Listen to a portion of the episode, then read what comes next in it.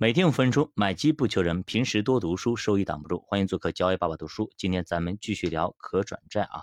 那么上节说了，作者呢，当时在二零一一年、一二年的时候，其实是买了这个石化转债的。当时呢，其实市面上一堆的鬼故事，可以说，现在作者也非常的担心，到底怎么样？他真的是要。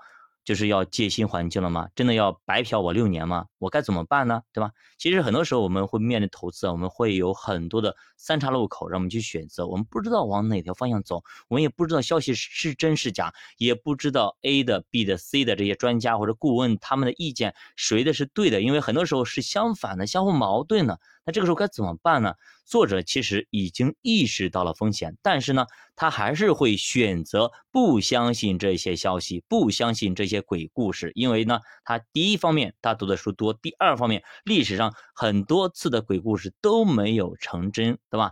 那么不信证监会会通过。中石化这种耍流氓的行为，对呀，当然了，不可能呢。如果中石化可以，那么中石油是不是可以？如果中石油可以，那么什么其他的公司是不是都可以？如果这样的话，那么以后还有谁敢买可转债，对吧？还有谁敢买可转债？那么多人在发，没有了信用，也等于你借给这个人，这个人他不还钱了，对吧？那么气死不气死，对吧？那么以后谁还投资？没人投资了，大家都去买房好了，对吧？就这个意思。所以说呢，他就相信。中国的证监会不会通过中石化的这种行为，即使他想这么干，那么国家也不允许他们干，对吧？如果这样真的这样子的话，那么将会直接把可转债市场给打废，以后可转债这个是产品也就成了一个，并不是说下有保底上不封印的产品，而是一个耍流氓专用产品。那这个产品谁还敢买呢？对吧？但是为了防范风险呢，作者还是说给自己留了个底线，他再次。下调了安全线，那么其实大家想没想到，那么作者的这种经历跟我们目前的经历有点像，哪个产品？中概互联啊，中概互联，目前中概互联是不是经历过历史上最大的一次考验？可以说各种的利空消息，各种鬼故事满天飞，即使是中美已经谈好了这个中概股的相关问题，还是要往下跌。对吧？你所以说你回想回忆一下，最近半年以来，中概股面临的一些消息，面临的一些恐慌，是不是你现在此时此刻当时的心情跟作者当年的心情非常的相似？我们打个比方，如果国家真的要把互联网全部干掉，阿里、腾讯、拼多多、京东东全部都干掉的话，那么你觉得可能吗？真的可能吗？如果全部干掉的话，那么这些。那么这些优秀的企业，从数以万计的企业中脱颖而出的唯一的没几家的企业，对吧？辛辛苦苦起来的企业，结果呢，最后是这样的一个下场，这样的一个遭遇，到最后呢，其实融不到钱，或者估值被打成这样子。那么有几个人还敢风投？有几个人还敢去创业？现在不是都国家在鼓励万众创新、万众创业吗？对吧？那么现在鼓励大家去创业。结果呢？我辛辛苦苦，有可能是就跟考高考一样的，就可以你干嘛一样的，对吧？一万个里边我成了一个，结果成了一个之后呢，还不赚钱。你说大家有什么动力去做这件事情？肯定没有，那会打击更多的人的创业的激情。如果大家都不创业了，都躺平了，那么真的就像隔壁日本一样的无欲望的社会，整个世界没有欲望，整个社会没有欲望。大家都不消费，都不创业，干嘛？存钱，存钱还是存钱。那么银行利息已经给你降到负的了，你存银行不给你利息，还要吃你的本金，还是要存钱？不管，我就存钱，我也不想创业，我就想躺平。你去日本，去看看，你知道，全部的年轻人、老年人全部都躺平了。躺平的社会没有希望，躺平的社会没有希望，一定要记住。所以你想想，国家会同意这种事情发生吗？肯定是不可能的。虽然说某些互联网企业的人，他们的成功非常大，他们被社会所敬仰，然后呢，就有些膨胀。哎，他们没有意识到他们是站在风口之上，站在社会发展的风口之上。那么，当他们膨胀的时候呢，敲打敲打倒是可以的，但是也不至于说把它打废了吧，对不对？所以说，差不多适可而止就好了，也给更多的创业者一些信心、一些信念，给中国广大投资者一些信心，不至于说大家揣着钱都不敢投。说白了，手里有钱嘛，中国投资者手里真的有钱。你去看你有几次，对吧？消息一旦放出来，马上就拉上去了。可以拉，但是很多人不敢拉。包括那么多的机构在二零二一年、二零二零年那么多的新基金创立，对吧？募集了那么多的资金在哪里呢？都在兜里揣着呢，不敢进去。一进去，哐哐哐往下跌；一进去，哐哐哐往下跌。他们的压力也非常非常大。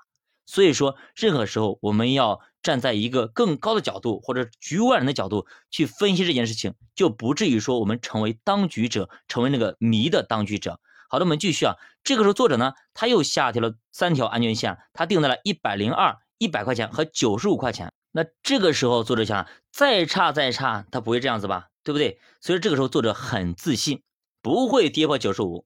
但是呢，现实就是打了他的耳光。跌到了九十二块零七，我们所以说我们作为投资者啊，包括我一样，我前期也是，我觉得哎这个是肯定是最低点了，抄进去，结果呢咔还要往下跌，结果再抄进去还要往下跌。我告诉你啊，因为我们读书多了，书里有有句这样的话，叫市场就治专治各种不服啊。市场专治各种不服，你以为它不会跌了？我告诉你，它还要往下跌。你你以为它还不会往下跌了？还要往下跌。哎，你以为它已经到底了？好，它有地下室一层。你以为地下室一层就 OK 了？它有地下三层。你以为地下三层 OK 了？它有地下十八层啊，就是这个情况。你以为它不会再涨了？我告诉你，它会还会再涨一倍。你以为它已到一倍了之后，还已经涨到顶了，不会再涨？我跟你，它还会继续涨。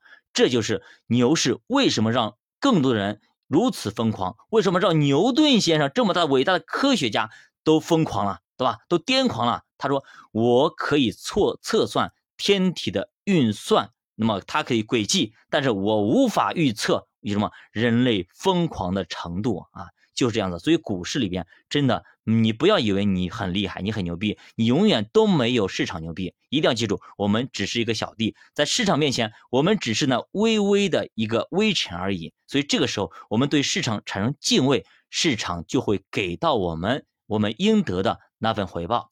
那这个时候，作者怎么？作者也懵逼了，就是一脸懵逼，怎么回事？原来我学的东西都是废物，都是没用的吗？怎么回事？怎么办？怎么办？难道这次真的要栽到石化转债手上了吗？是吧？这个时候作者也开始动摇，开始没办法，那怎么办呢？这个时候他已经没有办法，他已经把自己所有的资金全部都砸进去了，他要大干一笔。结果呢？这个时候已经哎没办法，只能躺平了，已经满仓了，全部砸在了九十五块钱以上。但是就在他弹尽粮绝的时候啊，峰回路转又来了啊！二零一二年一月份，价格开始拉升，五月直接突破一百零六。这个时候，新的客户资金逐渐的到位，散户们蹭蹭蹭往里冲，买涨不买跌嘛。他们逐渐将这些资金也买了进去。然后呢，随着价格的提升，他们也上调三条安全线的位置，最高上调到了我们前面说的一百零八、一百零三、一百块钱。这就是乐观的极限。以后再看好。也不再超过这个价格去购买了。二零一三年一月到二月，巨人转债二达到了一百三十一块钱。二零一三年五月上到了一百四十一块钱，触发了强制赎回条款。于是呢，他们选择转股卖了，不要了。无论是最早买入的仓位，还是后面追进去的，那基本上都赚了百分之三十以上的收益。所以说，你看看没有，就是我们做投资啊，真的很多时候是要经历一些洗礼的。你没有经历过这些洗礼，你就想要赚的一些比较好看的收益，真的天底下没有什么新鲜事，天底下也没有什么躺平就可以赚大钱，给你一个什么秘籍，马上你可以升官发财，给你一个什么代码，马上你可以赚的盆满钵满。这种事情你想想看，只有童话里才会出现。小马读书陪你一起慢慢变富，我是小马，下期见。